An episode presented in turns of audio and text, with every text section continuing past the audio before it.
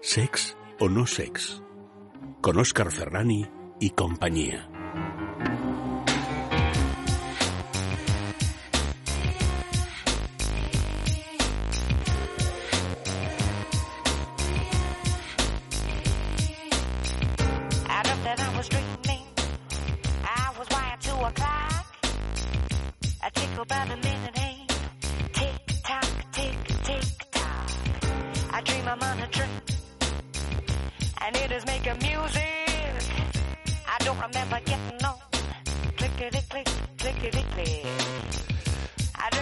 Supuestísimo que sí, eh, muy bien acompañado de una, dos, tres, cuatro y cinco gargantas colaboradoras que van a acompañarme en esta horita de sex o no sex.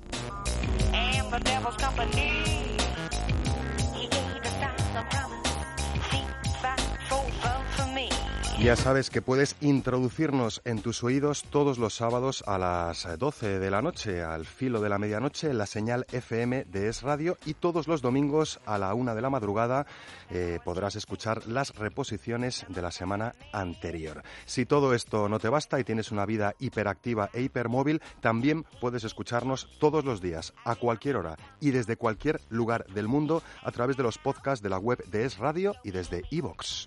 Where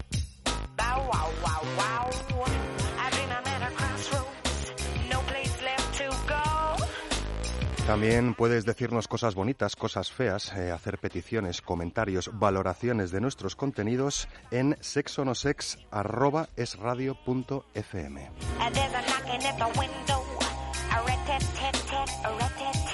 Y si te quedas eh, con ganas de más, más, más contactar con nosotros, también puedes hacerlo a través de nuestras redes sociales. En Twitter, arroba sexonosexradio o en Facebook, en sexonosexradio.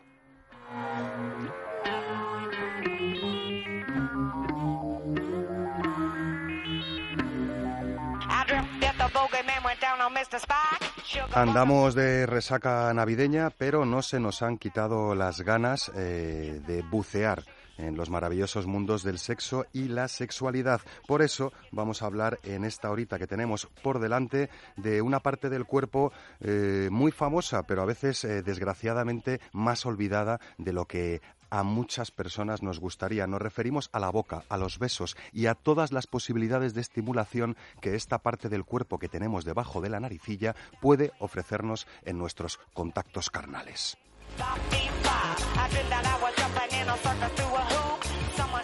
Y por si esto fuera poco, también eh, echaremos un vistazo sonoro a excusas y autoexcusas de ese famoso no tengo tiempo para el sexo. Hablaremos también de una palabra cada vez más de moda. Eh, no os voy a decir cuál, pero sí que tiene que ver con eso de que el sexo pues no tiene edad. Unos párrafos húmedos, por supuesto, curiosidades sobre el carmín de los labios y unos planes pícaros, ¿por qué no? Eh, para pasar un rato a pedir de boca. Por si esto no fuera poco, tenemos algo relacionado con el sexo oral y la tecnología. Y si esto fuera poco, tenemos una canción sexplícita de lo más interesante y una canción para gozar o para gozarse que esperemos os deje con la boca abierta. Y todo esto en sex o no sex, porque ya lo sabéis y nosotros puede que incluso un poquito más. Es que sex o no sex no es la única cuestión.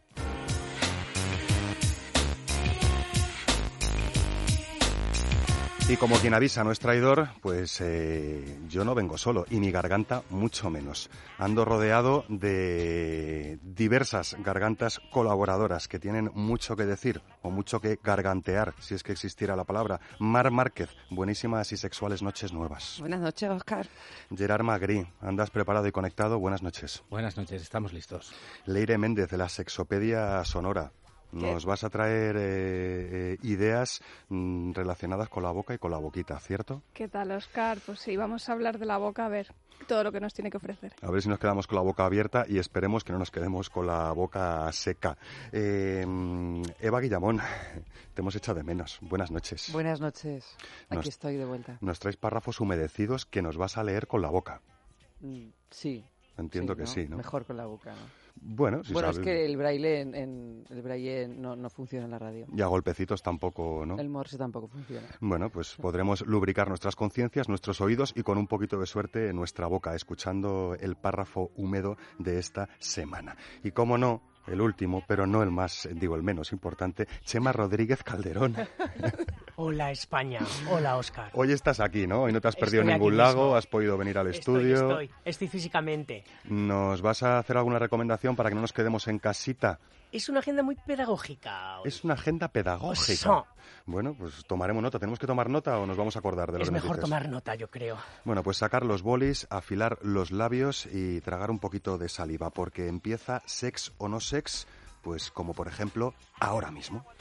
En Es Radio, Sex o no sex. El beso es una forma de diálogo. George Stand, escritora francesa.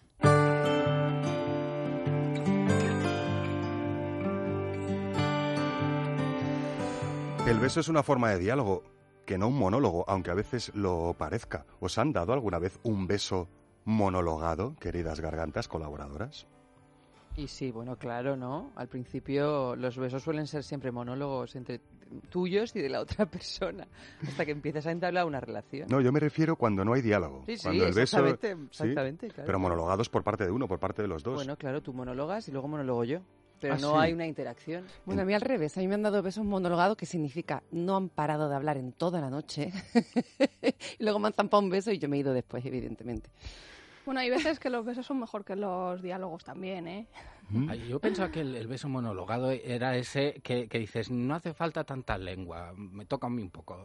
Claro, pero por eso digo que al principio cuando uno empieza a besar, vamos, yo me he encontrado con muchos monologuistas. Es lo que iba a decir, no sé si estábamos en la misma línea. Yo me refiero a ese beso en el que tú dices, oye, ¿estás conmigo o no estás conmigo? Sí. ¿no? Y, y la otra persona está Al beso ausente.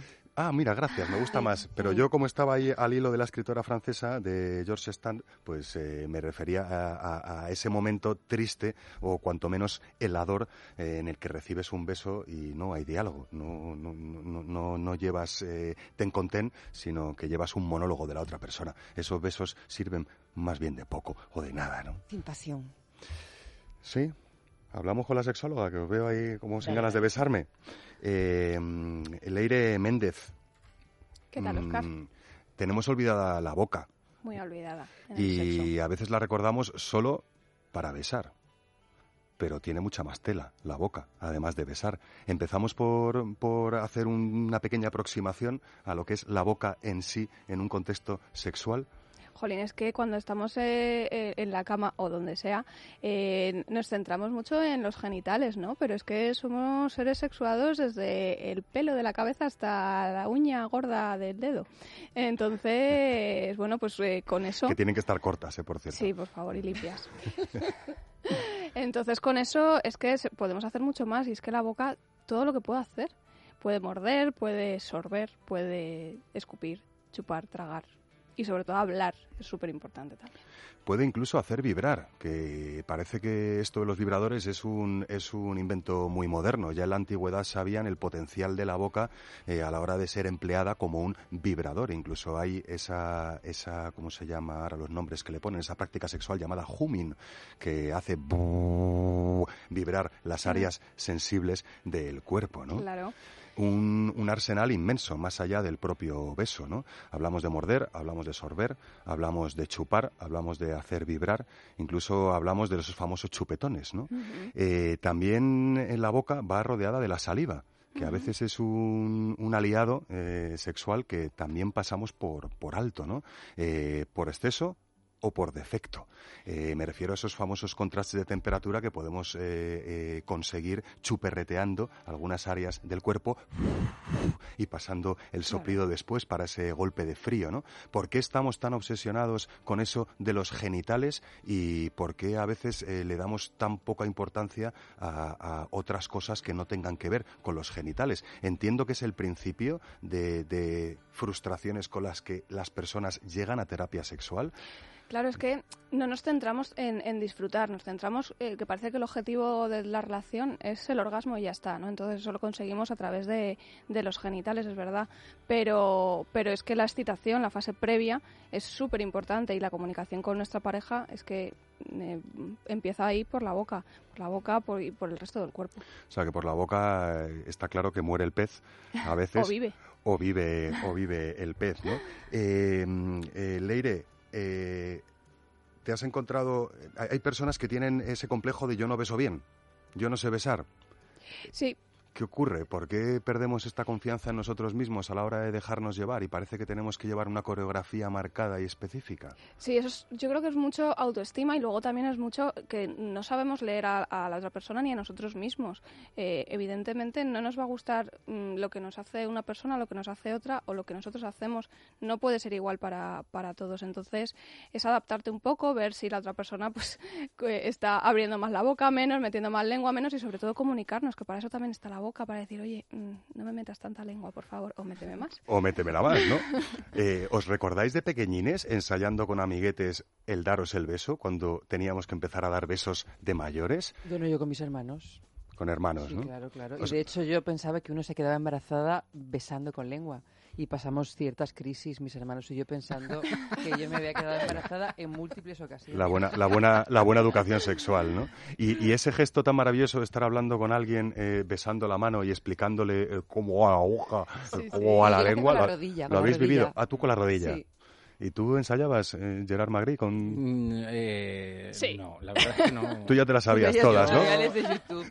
Tutoriales de YouTube, ¿no? No, no había YouTube por aquel entonces, pero, pero era muy lanzado, ¿eh? Yo de pequeño era muy lanzado. Me he vuelto parado de mayor, de verdad. Sí, sí. Yo es que Suele jugaba a los pasar. médicos en la urbanización. Cuéntanos, Chema. Cuéntanos. Pues en la urba pues eh, jugábamos a los médicos, a los oficinistas y siempre acabábamos pues a- yéndonos a dormir. Entonces, Como eso, Merrus claro. Tú te estás yendo a mayores, Chema. Yo No, me no, no. refiero a... Pero besábamos con un cojín entre las dos Eso es lo que te iba a decir. Hemos tenido rodillas, hemos tenido manos, Sí, hemos sí. tenido cojines y Eva que directamente iba al lío. Sí, porque... Yo es que también era muy lanzada, Sí. como Gerard.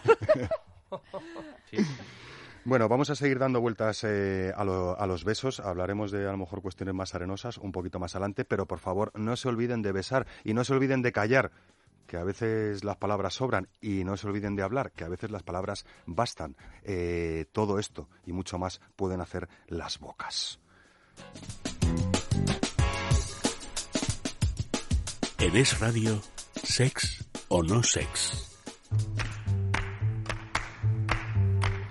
Y como esto de la boca no es la única cuestión, por supuesto, también con la boca hablamos y con la boca verbalizamos y con la boca utilizamos unos y otros conceptos que tienen unos u otros significados detrás de la boca, es decir, en el cerebro. En esas eh, nos, nos encontramos con excusas también, o con bulos, o con falsas creencias que a fuerza de repetirlas, pues con la boca muchas veces parece que terminan convirtiéndose en verdades absolutas. Y Mar Márquez, como le encanta traernos bulos carnales aquí a Sex o No Sex, pues hoy nos trae uno de esos, esa excusa que incluso cualquiera de ustedes allí en sus casitas habrá utilizado alguna vez. No, mira, yo es que para esto del sexo, es que no tengo tiempo, es que no tengo tiempo. Yo creo que no se escapa nadie, ¿no? Y a veces hasta cuela. A mí no me mires así, que yo nunca te he dicho que no tengo tiempo, ¿eh? No se escapa nadie de ese bulo carnal eh, que queremos eh, destrozar hoy un poquito. No tengo tiempo para los encuentros sexuales. No tengo tiempo para follar, que se dice también. No, yo es que no follo porque no tengo tiempo. ¿Y de, de primera no te parece que sería algo veraz? Que no hay tiempo. Bueno, es que si nos ponemos en esas no tenemos tiempo para nada. Hoy en día vivimos eh, pegados al reloj. Ahí está el quid de la cuestión. Es el para nada. Es el falta el tiempo para muchas cosas. Pero dentro de esas muchas cosas, ¿por qué metemos al sexo? Hmm, Hmm, Como si fuera una cosa más, ¿no? sí. Todo tiene que ver con eh, la organización que hacemos de las obligaciones y los deseos. Las obligaciones las anteponemos a los deseos. Si te fijas, es más importante en nuestra vida en casa poner una lavadora. No estamos hablando de una falta de deseo, de que yo no tenga deseo por mi pareja. No estamos hablando de eso. Estamos hablando cuando sí tengo deseo por mi, pareja, llego de trabajar con ganas, pero de repente me di cuenta de que no tengo tiempo. Estoy poniendo la lavadora, tengo que hacer la cena, eh, me aparecen un multitud de obligaciones que desplazan ese deseo a un lugar en el que enfundamos con esa creencia limitante. ¿Podríamos hablar de una forma de procrastinación? Así como oculta, de dejarlo para luego porque ahora no es el momento perfecto y en esas el luego no llega nunca y al final yo es que no tengo relaciones sexuales o casi nunca las tengo porque no tengo tiempo. De, de hecho, nosotros en terapia sexual es que se lo, se lo decimos así, ¿no? Eh, es verdad que no hay tiempo, o sea, vivimos en una vida em, acelerada, pero tienes que poner prioridades en esta vida. Y sea yo que- creo que el sexo es algo barato, placentero y vamos. Bueno, no tan barato. Bueno, también está el, el- el rollo de la multitarea. ¿Habéis probado a poner una lavadora y tener sexo encima de la lavadora, por ejemplo? Por ejemplo, aprovechando las vibraciones y la fuerza cinética de, de semejante cacharrillo. Eh, exacto. No, y por- el, el colchón acústico, porque hay una cosa que hace ruido y te, te enmascara. Ahí lo dejo. Eso está muy bien. Y además los vecinos a veces pues hasta lo agradecen o, o lo lamentan. Porque a mí eso de escuchar hacer el amor a mis vecinos tampoco me, me ha, me ha importado mucho. ¿eh? Hay un porqué para todo esto. Hay un porqué de por qué utilizamos esta excusa Sí. y por qué se llenan las consultas de sexología con, eh, mire usted, es que no tengo tiempo, ¿no? No hay una educación del placer. Mm. Venimos de una moral judeocristiana en el que la culpa lo corona todo y lo protagoniza. Luego también el sistema de organización eh, sobre la producción, el consumo, nos hace también ser que trabajar nos parece una obligación importante, pero cumplir nuestro propio placer y deseos no. Como fabricar, fabricar, hacer, hacer, Sí, fabricar. quiero lanzar fabricar. una pregunta, un poquito de con una reflexión. A ver. ¿Quién se encarga de los deseos? ¿Quién se encarga de los deseos? ¿Quién Acaban de pasar los tres Reyes los Magos, ¿eh? Pues, No hablo de los tres Reyes Magos que acaban de ir. ¿Quién se encarga de los deseos carnales, no? Sí, ¿Quién se encarga de los deseos en general y dentro de ellos los carnales? Porque si yo te digo quién se encarga de los derechos y de los deberes, a lo mejor nos viene a la mente rápidamente las leyes, las instituciones sociales, el colegio, la familia, el Estado. Pero ¿quién se encarga de los deseos y de nuestro placer? Y aquí todo el mundo callado. La bandeja de entrada no, no llegan mails. Nosotros decimos siempre que es cada uno quien tiene que encargarse de su propio placer. No sé si va por ahí. Cada uno, pero como no hay una educación del placer, Claro. nadie se encarga. No hay un mecanismo ni una institución que nos promueva, no hay una educación que te diga eso es importante para tu vida. Y entonces lo vamos dejando detrás de otras cosas supuestamente más importantes, ¿no?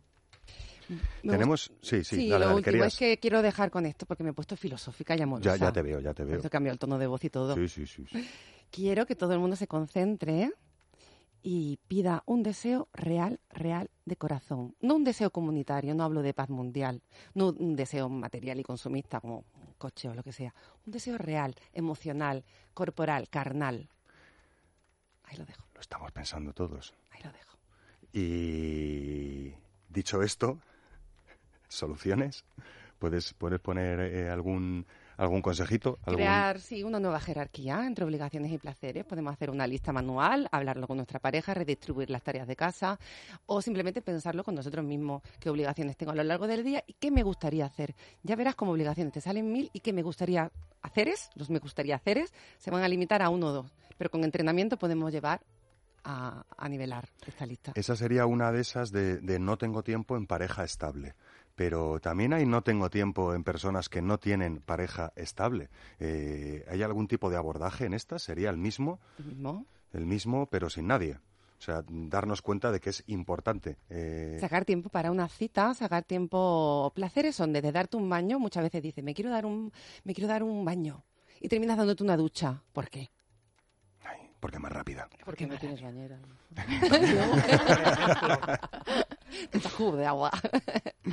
Que tenemos que, que recordar que también lo bueno para nosotros a veces es igual de importante eh, que otras cosas mm, que supuestamente puedan ser igual de buenas, pero que en nuestra escala eh, cultural, podríamos decir, eh, las tenemos como más importantes, ¿no? Sería el placer se trabaja, no se espera. Bueno, pues no esperéis, por favor, trabajároslo un poquito, eso de- del placer.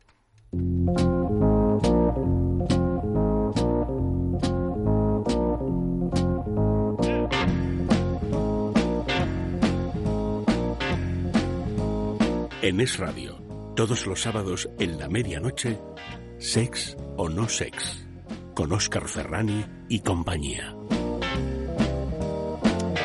Desde luego que hay que trabajárselo casi todo en la vida. Lo que pasa es que hay trabajos que no hacen sufrir, hay trabajos que dan muchísimo gusto. Por ejemplo, pintar un cuadro maravilloso. Por ejemplo, recordar que es importante eso de tener vida sexual cuando queremos tener vida sexual más allá de nuestros relojes. Y en eso de trabajárselo, pues uno utiliza herramientas en todo tipo de trabajos. Por eso, el cómplice de juego que hemos decidido presentar hoy a vuestras orejillas sexuadas se coloca en la boca y se llama, por supuesto, bocado.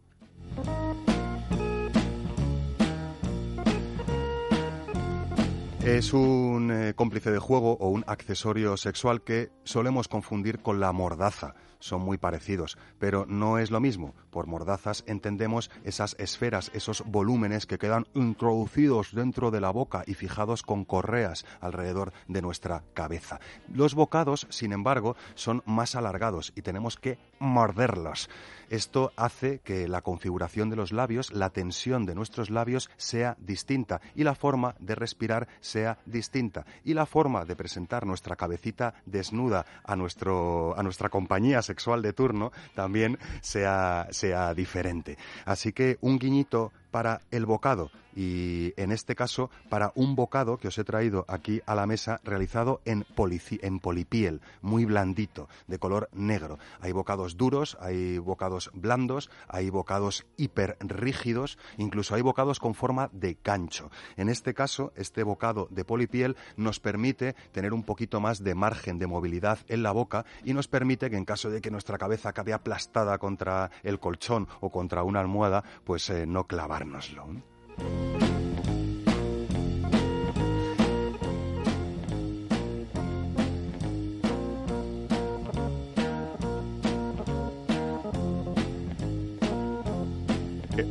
Tendríais que, que ver a todo el equipo de Sexo No Sex buscando el bocado que lo tenía yo detrás de mí, así que aquí lo tenéis y podéis verlo. Sí, sí, era, era una trampita para que, para que os animarais. En fin, eh, este, este bocado, que parece una especie de cojincito de, color negro, eh, está realizado en polipiel para todas las personas que tengan sensibilidad vegana pero les guste el tacto a cuero y por supuesto lo he traído de una de las numerosas tiendas Amantis que están eh, repartidas entre Madrid y Barcelona hasta ahora. Encontraréis también este cómplice de juego tecleando www.amantis.net en su completísima tienda online. Y puede ser que por fin os quitéis de prejuicios y descubráis que complementos como estos, eh, tradicionalmente asociados a prácticas de BDSM, de dominación, de sumisión, incluso de prácticas dolorosas, también pueden ser introducidas en parejas que no tengan ese tipo de inquietudes, pero que deseen descubrir las posibilidades que le ofrece a una persona presentarse ante su compañía sexual mm, desnudo o desnuda, excepto en lo que a su boca se refiere. Eh, no os voy a hacer la pregunta fácil de si mordaza para que dejen de hablar, ni tampoco la difícil de si habéis utilizado mordazas. Os quería preguntar, eh, ¿podéis imaginar el, el valor añadido que podría tener una herramienta en vuestra boca que os vaya a obligar a no hablar, sino a mirar y a gesticular y que os vaya a obligar a respirar por la nariz y que además en un área tan erógena y sensible como los labios presente un contacto sostenido y una presión sostenida? Yo creo que ganas de morder tenemos todo, fuera del juego de dominación o sumisión. El hecho de hacer así con los dientes y apretar algo blandito, como cuando tenías la goma Milán. ¿verdad?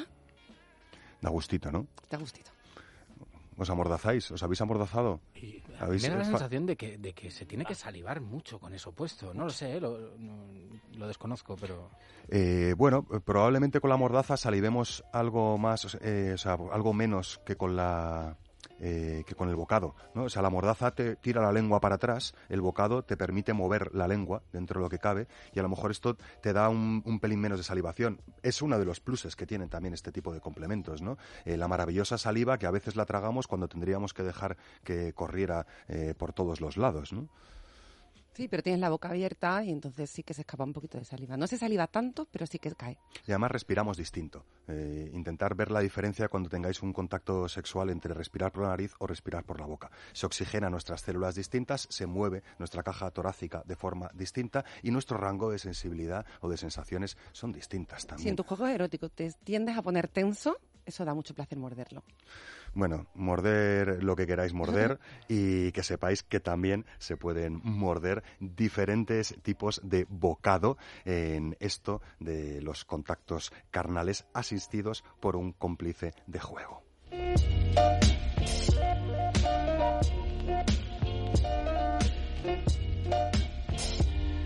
Sex o no sex. No es la única cuestión.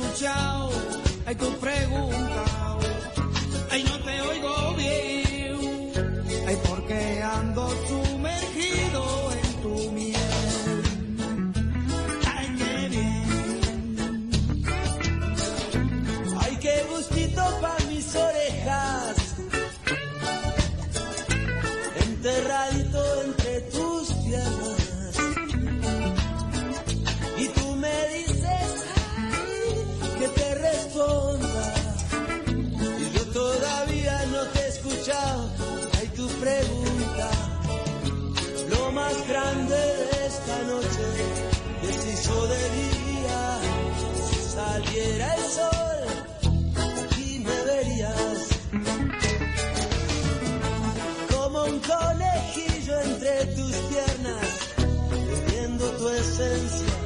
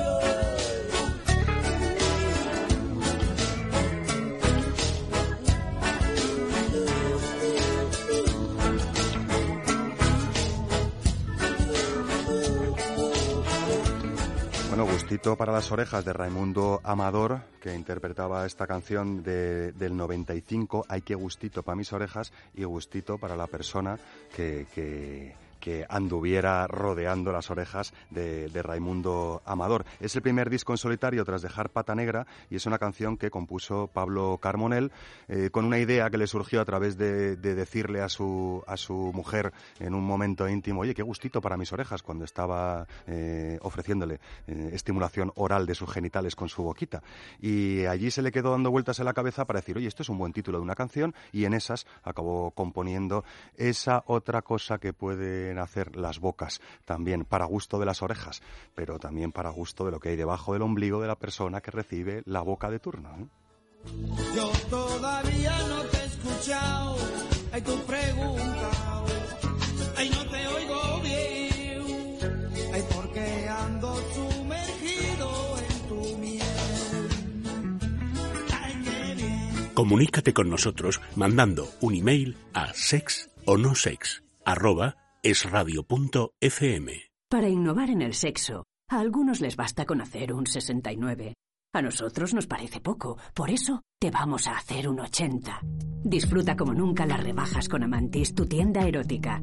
Te hacemos hasta un 80 en más de 400 productos, para que ser feliz te cueste muy poco. Amantis, tu tienda erótica.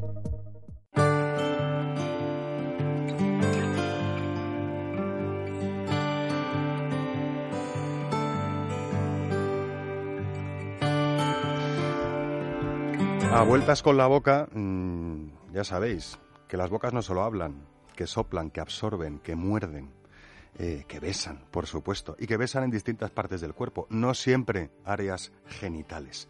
Eh, volviendo un poquito con nuestra sexóloga de cabecera, eh, sí que es cierto que por la boca también puede morir el pez. No vamos a deleitarnos demasiado, pero sí que podemos eh, contraer mm, distintos, eh, distintas infecciones a través de la boca si no tenemos cuidadín, cuidadín con dónde metemos la boca y lo que hacemos con nuestra boca. ¿no? Podríamos resumir las ITS un poco más eh, frecuentes o los riesgos que podríamos adquirir con prácticas de boca a genital o de genital a boca. Sí, mira, eh, tenemos en mente mu- muchas que parece que solamente eh, podemos contraer eh, con el a- a- metiendo el pene en, en una vagina, pero no. Eh, puede Metiendo la boca en una vulva también, o metiendo la boca en un pene también, Sí, ¿no? También.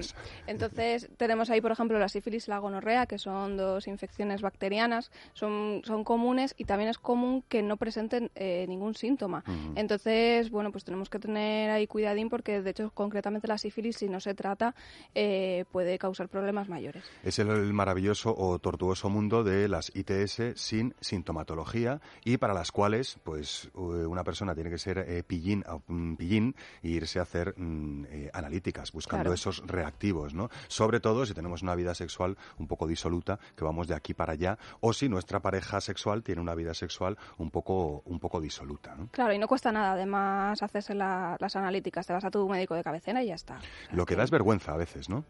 Sí, pero bueno, mm, tampoco pasa nada. Oye, hazme unas pruebas completas de, de ITS y ya está. No tienes que dar más explicaciones. Y no es que no pase nada, es que lo que pasa es cuando no te las haces Claro. y sigues eh, siendo una persona asintomática que va contagiando, además, a- al resto de Claro, personas. un poquito ¿no? de responsabilidad, exacto. Oye, un poquito de responsabilidad o creatividad, ¿no? Porque a veces cuando no estamos seguros, también nuestra boca puede irse a otras partes del cuerpo, no necesariamente genitales, y convertirse en una práctica sexual de lo más satisfactoria, que por supuesto también puede acabar deviniendo en una experiencia orgásmica, ¿no? Una boca en un pezón, una boca en un glúteo, una boca en unas ingles, una boca en un cogote, una boca en unas orejas, ¿no? Hombre, ya, ya lo decía, ¿no? Isabel Allende, que el, el punto G se encuentra en los oídos, ¿no? En, entonces, bueno. Eh, tenemos otras eh, ITS, Vaya. ¿vale? Que son a lo mejor mucho más comunes, como puede ser el herpes, ¿vale? Esas llaguitas que nos salen en la boca pueden también salirnos eh, en, en los genitales, ¿vale? Y luego el VPH, el virus del papiloma humano, es ese virus que, que nos creemos que, que, solamente otros, ¿no? es, eh, que lo tienen otros, es el, es el más común. O sea, tres de cada cuatro personas sexualmente activas lo padecen o lo van a padecer en algún momento de su vida. Es súper común. Normalmente no pasa nada, pero es verdad que hay algunas cepas pues que, que, son, que son más peligrosas. A ver, Mar, ¿qué, qué le pasa a tu cara, por favor? No, que a mí es que esos números tan altos no me gustan. Serán Pero- reales, pero yo de verdad, vamos Pero a es que realmente, no, si, si se puede disfrutar realmente, eh, no, no tiene por qué ser grave, pero tenemos que ser conscientes de ello para ra- el realizarnos los controles periódicos y saber ser conscientes un poco y, si, y sobre todo si nos pasa, porque me ha pasado de un montón de pacientes que dicen, ay, es que tengo mucho miedo a tener el, el virus del papiloma. Digo, no pasa nada, es probable que lo tengas, de hecho, y, y no tiene por qué pasar nada. Tú te haces Eso. tus controles, Eso, no ¿vale? pasa nada. Es que tienes una cepa que, que te hace que te hace más daño, que puede ser más peligrosa, bueno, pues se ponen los remedios. Que no la tienes, bueno. Las verruguitas que tenemos en las manos, en los pies, es- son cepas, son otras variantes de cepas del VPH y no pasa nada, nos las quitamos en el dermatólogo y ya está. Pues aparte del VPH, aparte de el cáncer de cervix, que sí que puede producir, también produ- puede producir cáncer en la, en la boca, en la garganta. Entonces, por eso es importante controlarlo. Por eso es importante controlando y por eso es importante controlarse e ir de vez en cuando a hacerse revisiones cuando existe la duda. Y ante la duda, no voy a hacer la frase, la frase, la frase fácil, ni mucho favor, menos. hazla. No, no, no, no la voy a hacer. Que luego digo amorcito y, y me, os, tiréis a, os tiréis a mi cabeza. Pero sí que voy a decir que ante la duda, pues eh, prácticas sexuales alternativas o protección. Protección, Que- sí, es muy sencillo. Si es que tenemos un montón de, de alternativas, tenemos preservativos, tenemos barreras de látex que, con olores, con sabores, sin olores y sin sabor, con más lubricante, con menos. Si es que Y tenemos juguetes y complementos sexuales a todo trapo y Mm. tenemos pues mil maneras de querernos y de hacernos gozar que no necesariamente tienen que pasar por el contacto bucogenital o genital, ¿no? Mm. En esas eh, ya sabéis que si tenéis más información o si queréis más información, si tenéis dudas, podéis com- eh, consultar la sexopedia.com donde existen artículos de estos y otros temas y existe un completísimo directorio también de profesionales de la sexología que os pueden orientar en caso de que se os quede la boca a medio camino de lo que quisierais que estuviera. Gracias, Leire. a ti. Y en eso de bocas y boquitas, eh, pues a veces nos ponemos bonita la boca. Y en eso de ponernos bonita la boca, pues eh, llevamos mucho, mucho, mucho, mucho tiempo. Probablemente mucho más de lo que algunos estáis pensando. No solo ellas, eh, ojo, ellos también.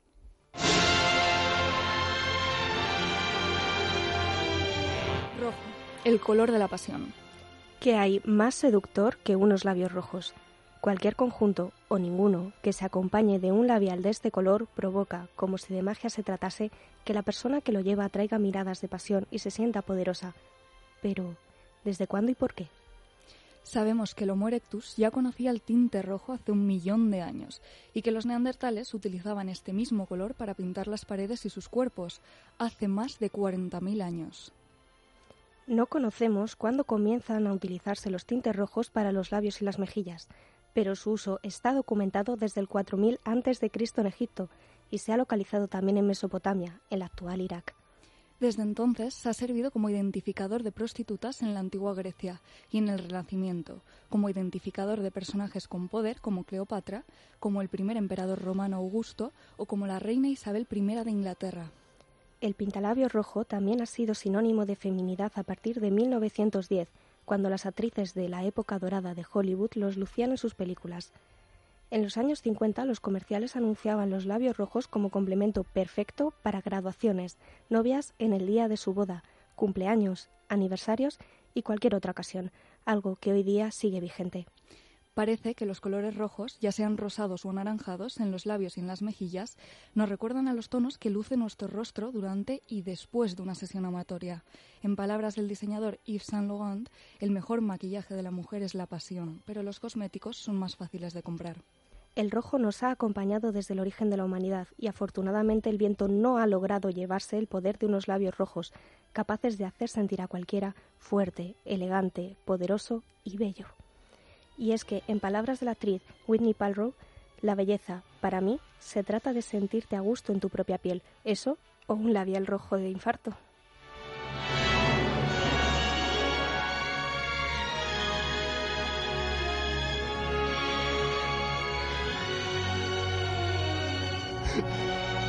Y es que los labios, a fin de cuentas, pues son las puertas, son las puertas a la boca, ¿no?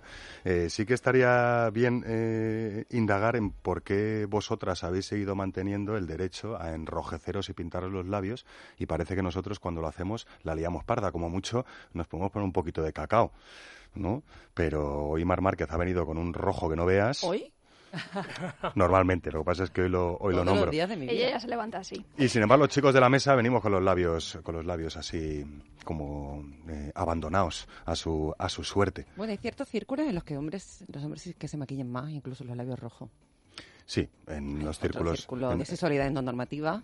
Muy bien, pero en círculos de sexualidad, de sexualidad más normativa nos pintamos, nos pintamos menos los labios. Oye, ojito con los labios No porque decir nada. y no, y no decimos nada. ¿no? O a veces se nos quedan pintados, que también es verdad, ¿no? Y, delatan y delatan contactos eh, de besos mm, que no se habían visto venir, pero se ven por los rastros en los labios. Los labios que, por cierto, son eh, un área completamente erógena, ¿no? Lo veíamos en, en la cápsula que, que realmente el hecho de pintarse los labios es un poco imitar cómo se ponen los labios cuando estamos eh, repletos o repletas de deseo sexual, ¿no? Que se inflan, que se enrojecen, que son más sensibles, ¿no? Y los labios podríamos decir que también pueden funcionar como una plataforma orgásmica por sí mismo, ¿no? Podemos, hay suficiente inervación nerviosa para que en un momento de máxima excitación sexual un superbeso apasionado con mordiscos, tensiones y estirones te, te ofrezca a tu fisiología una, una respuesta orgásmica. Yo creo que también, ¿no? Labio es el paladar.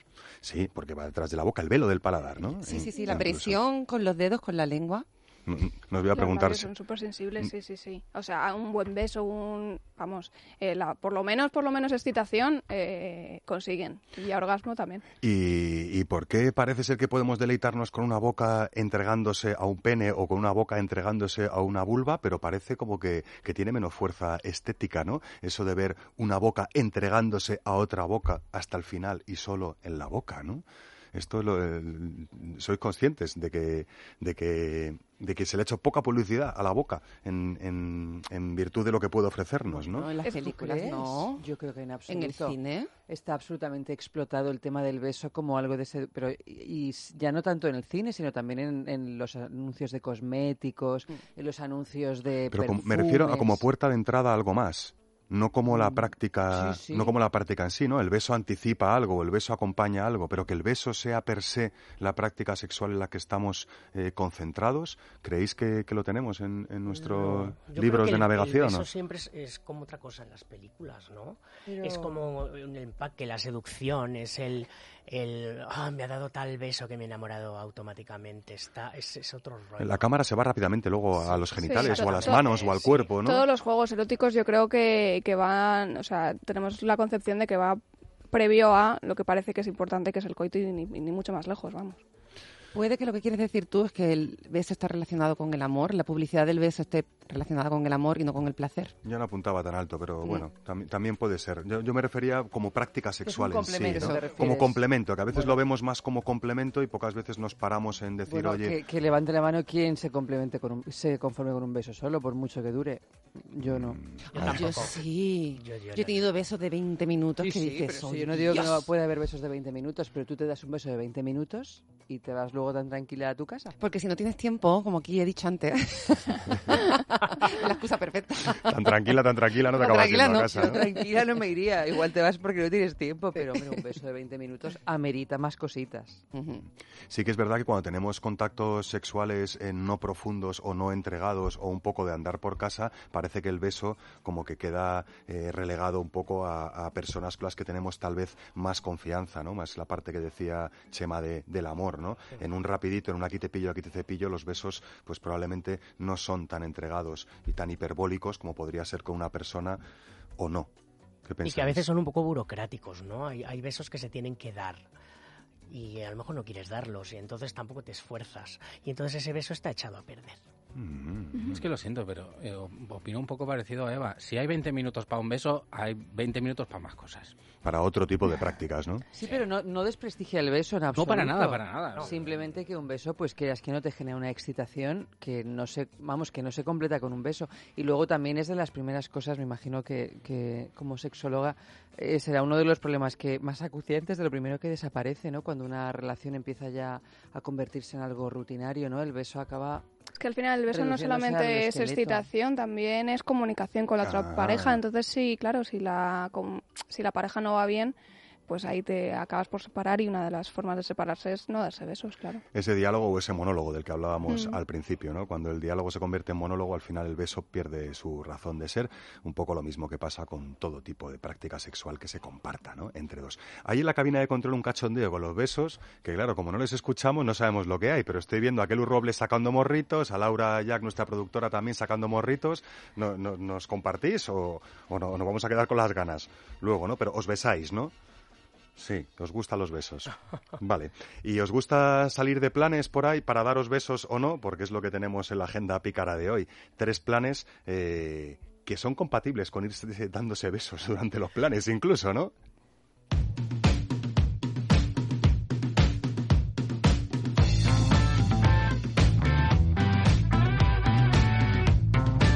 Ay, Chema Rodríguez Calderón, ¿cómo te gusta eh, ofrecernos planes pícaros para no quedarnos en casa dándonos los besos de siempre, ¿no?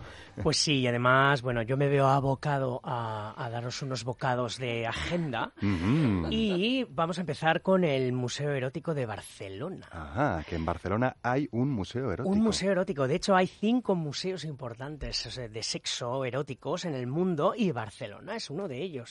Está el Museo de Máquinas Sexuales de Praga, el Templo de Venus en Ámsterdam, el Museo Erótico de Barcelona, el MOF Sex de Nueva York y el Museo Erótico de Harry Money en Las Vegas.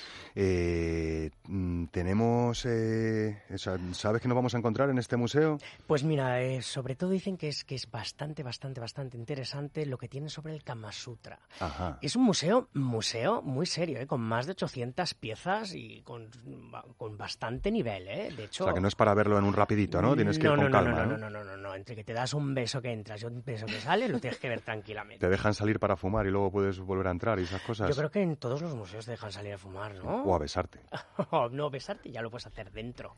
Oye, ¿y eso que dicen de que en los museos hay mucho trajín en los baños? Mm, No sé si es verdad, pero yo lo he oído bastante. En este museo los baños tendrán, que ser de 40 Pues metros no cuadrados y con agarraderas en los techos. ¿o No lo sé, él, eh, Perdona, que ha pero vivido en lo de- Barcelona. Lo de, los, lo de los baños no es en las estaciones de...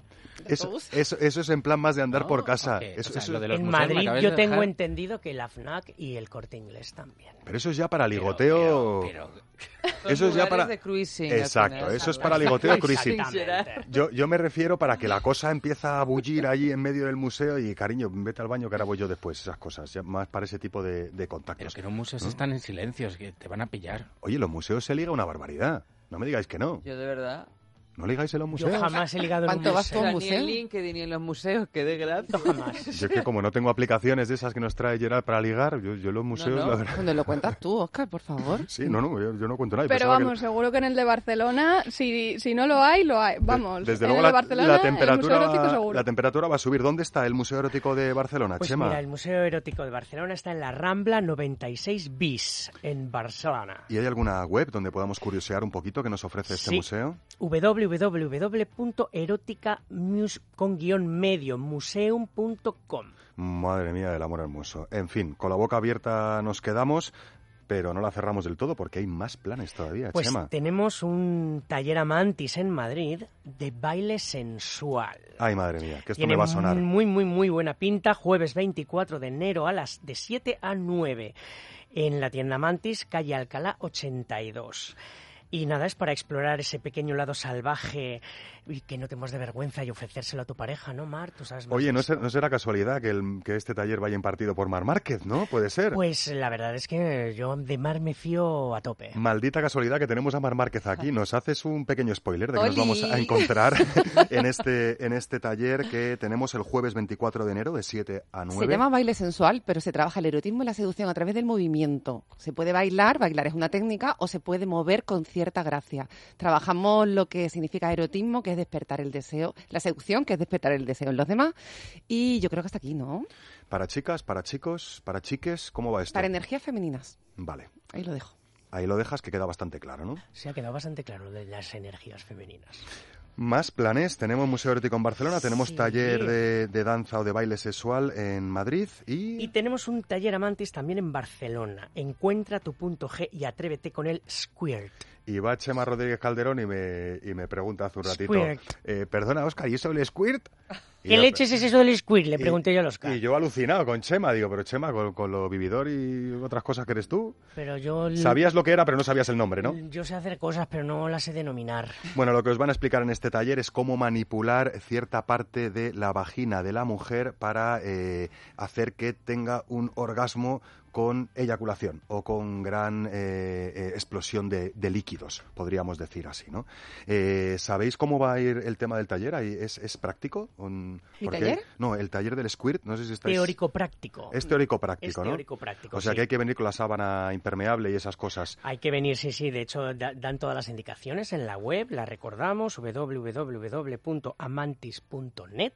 Ahí está todo. Está, los contenidos son súper completos.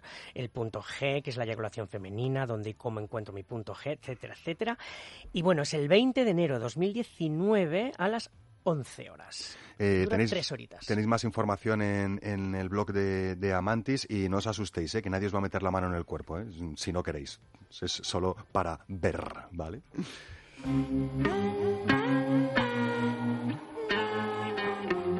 Un poema se piensa con los dedos de la mano, se escribe con las nalgas bien puestas y se siente con el ombligo de la razón. Yo voy a dibujarte despacio con esta pluma de esperma, encajaré en cada coma mi pedigrí, me espesaré en la ceniza del semen eminente y no buscaré besarte protuberancias desprovistas de todo atractivo.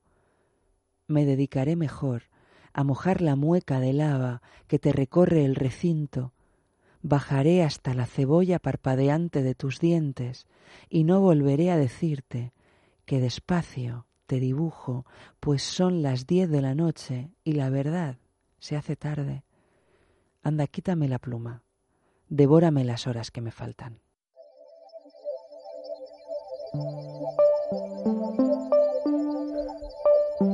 Pues después de los planes con Chema Rodríguez Calderón nos hemos ido directamente a las humedades del verbo, de la mano de, de Eva Guillamón. ¿De dónde sale este párrafo húmedo, Eva? Pues mira, esto es de un poeta mexicano. Es muy bonito, ¿no? Sí, muy Me húmedo. ha ¿no? parecido muy bonito. Se llama Enrique Héctor González y como tú querías sexualidades que no fueran así tan explícitas o tan genitales, lo que hace en este... El poema se llama Los párpados de Leda y lo que hace Enrique en este libro es intentar descubrir que el erotismo está también en los pliegues más recónditos del cuerpo, en este caso de su, de su amada. o Madre de mía. sus amadas. Lo que dan de sí las ingles también, ¿no? O lo que las dan de sí ingles, las las comisuras, ¿no? los párpados, los plieguecitos detrás de las orejas, en Los fin, lóbulos de las orejas, ¿no? de lugares recónditos. Ya sabía bien este poeta que, que los genitales tienen mucho que dar, eh, pero que Los hay genitales también le interesan, ¿eh? muchas áreas metagenitales y Mm. perigenitales que también pueden ofrecernos ingente cantidad de sensaciones. También pueden ofrecernos ingente cantidad de sensaciones las nuevas tecnologías del siglo XXI, que a veces nos ayudan, otras nos divierten y otras hasta nos entrenan. Eh, oído al parche con lo que nos trae Gerard Magritte en En Cuerpo y Enter hoy, porque es una aplicación pues muy relacionada con eso de la boca y de objetivos de boca.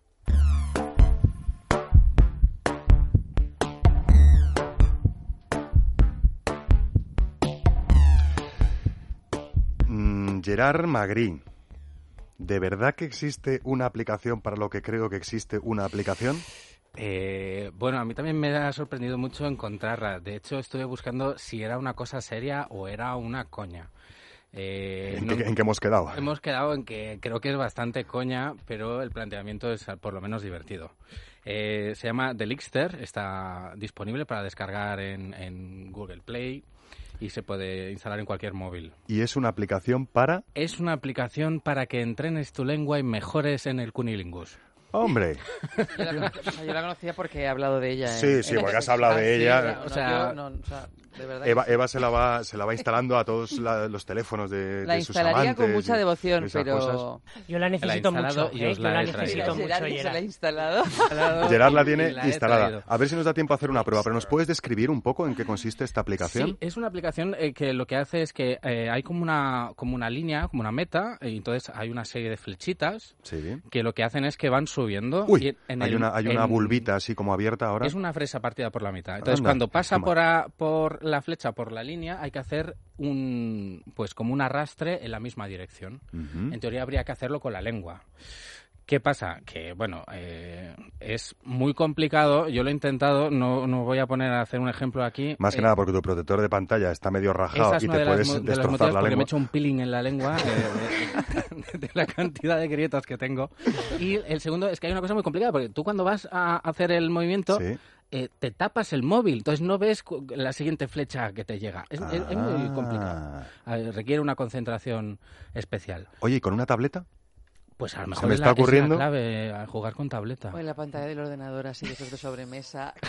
hay una bola De rodillas encima de la mesa. Se llama Lick Lick eh, con CK Lickster, ¿no? Es L-I-C-K-S-T-E-R. Y entiendo que según vas avanzando en las pantallas, los movimientos son más complejos y te van dando puntos o no te dan puntos. Sí, te dan puntos y además te permite eh, compartir el resultado para que puedas eh, picarte con tus amigos, parejas, eh, demás y mostrar tus altas puntuaciones. Pero a ver si, si la gente se va a viciar con la aplicación y al final deja de practicar con los pocos que se practican hoy por hoy. Te piden, o luego te piden puntos a ver cómo lo has hecho. Ah, ¿Te imaginas que, eh, ya en tu currículum pusieras tu puntuación de Lixter?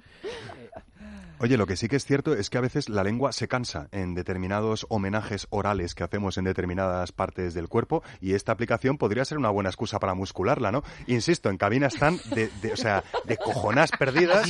Hoy eh, os están tocando ahí abajo de la mesa y me lo estoy perdiendo yo. ¿Qué, qué, qué, ocurre? Cuéntanos. No es nada de eso, es solo, so- solo derivado, ¿no? es- Estáis mandando la aplicación ya a tres o cuatro colegas vuestros, ¿no? Que no, que no se lo ocurran demasiado, ¿no? Vale. Eh, Gerard, eh, ¿peligros de esta aplicación? Peligro principal es la cantidad de bacterias que tenemos en el móvil. Gracias. Eh, Que hay, que hay que limpiarlo bien de bien, ¿no? No, de verdad, he, leído artículos a- acerca de, de eso. A raíz de, de esta aplicación, es, es- a mí lo que me ha parecido más gracioso era, primero, el, traer el tema a la mesa y segundo, eh, todo, si buscas en Internet, todo el debate que se ha generado en torno es casi más interesante Que la propia que la aplicación. propia ¿no? aplicación. El debate de que a veces no sabemos mover la lengua más que para decir cosas raras, ¿no? Y esas Eh, cosas. Sí. ¿Mm? Y eh, que haya gente que se haya preocupado de qué cantidad de bacterias mm, va a chupar si lame la pantalla de su móvil. Hablando de, de bacterias y de bocas, vamos a hacer un aviso para navegantes. No os cepilléis como animales los dientes antes de tener sesiones de sexo oral. Mejor un buen enjuague en profundidad. Me refiero a que esos cepillados hiperagresivos pueden reblandecer nuestras, eh, nuestras encías, incluso hacer pequeñas heriditas que favorezcan eh, el que podamos tener problemillas. Luego, no vayáis con la boca sucia, hacerme el favor, pero si vais a tener que lavaros la boquita antes de compartirla con otra persona, con un cepillo súper, súper, súper blando o en caso de duda con un enjuague bucal, ¿no? Podríamos decir. Eh, ¿Sí? Sí, es, es que es importante el no tener llaguitas y demás, porque aunque el VIH no es una enfermedad que se vaya a transmitir, eh, o sea, hay poca probabilidad de que se transmita a través del sexo oral, pero hay que tener cuidadillo porque sí que es verdad que con el semen líquido preseminal y demás, si entra en contacto en la boca con alguna llaguita que tengamos, se puede eh, transmitir. Y otra trampa, Gerard, de esta aplicación es que no puedes babear el móvil como tendrías que babear una vulva eh, bien homenajeada, ¿no? Podríamos decir. Porque aquí como empieces a echar un poco de babita, de babita, de babita, te quedas sin teléfono. A ver, la verdad, yo cuando lo he intentado ponerme en serio para superar la puntuación que había hecho en un inicio, me di cuenta que cuando ya está muy babeado el móvil, no, aquello la- no, no va. No resbala bien la lengua. No, yo creo que resbala demasiado, no sabe lo que estás haciendo. Eh, que a, a veces lo de, lo de tragarse las cosas y no compartirlas es malo, pero lo de tragarse la saliva y no compartirla en estas dinámicas de sexo oral en general suele ser bastante peligroso también o bastante incómodo, ¿no? Tenemos esa manía a veces de tragar, no traguen, oiga, dejen que chorree y que salga, que más vale que eso sobre a que eso falte, podríamos decir un poco a lo bestia, ¿es verdad? Sí, sí, sí. Bueno, y es verdad que nos podríamos estar hablando durante horas y horas y horas de, de ¿cómo se llama?, de, de esto de la boca. Seguiremos hablando de ella. Y como el que tiene boca se equivoca, pues os he dicho que hablaríamos de sugar, de la sugar... Bueno, no, No, he dicho de qué era. Pues lo dejaremos para luego el contenido de personas mayores con otro tipo de personas. Lo dejamos para la semana que viene. Y os dejamos con una canción para gozar, eh, pues bueno, para gozar en compañía, para gozarse uno en soledad. Es Prumais de Monophonics, es un tema del 2015 y va a sonar también, como vais a comprobar cuando deje yo de hablaros y de agradecer a mis queridísimas gargantas colaboradoras su presencia en el Sex o No Sex de hoy. Gracias Mar Márquez, gracias Gerard Magri, muchas gracias Leire Méndez, muchísimas, muchísimas gracias Eva Guillamón y muchis, muchis gracias eh, Chema Rodríguez Calderón. Pues de nada, Cari. Nos vemos la semana que viene Y mientras tanto, también eh, no podría despedirme sin agradecer la colaboración de Kelu Robles a los mandos técnicos, de Laura Jack en producción de contenidos y locuciones y en María San Juan en las locuciones y redacción de esas curiosidades sobre el Carmín que tanto nos han inspirado. Esperamos poder seguir inspirándos eh, igual o incluso un poquito mejor eh, la semana que viene a la misma hora y en el mismo programa, Sex o no Sex, que como no es la única cuestión, pues cuestiones nos quedan barbaridad. Hasta entonces no se olviden de jugar, que uno disfruta mucho y además aprende una barbaridad. Buenas noches y buen sexo.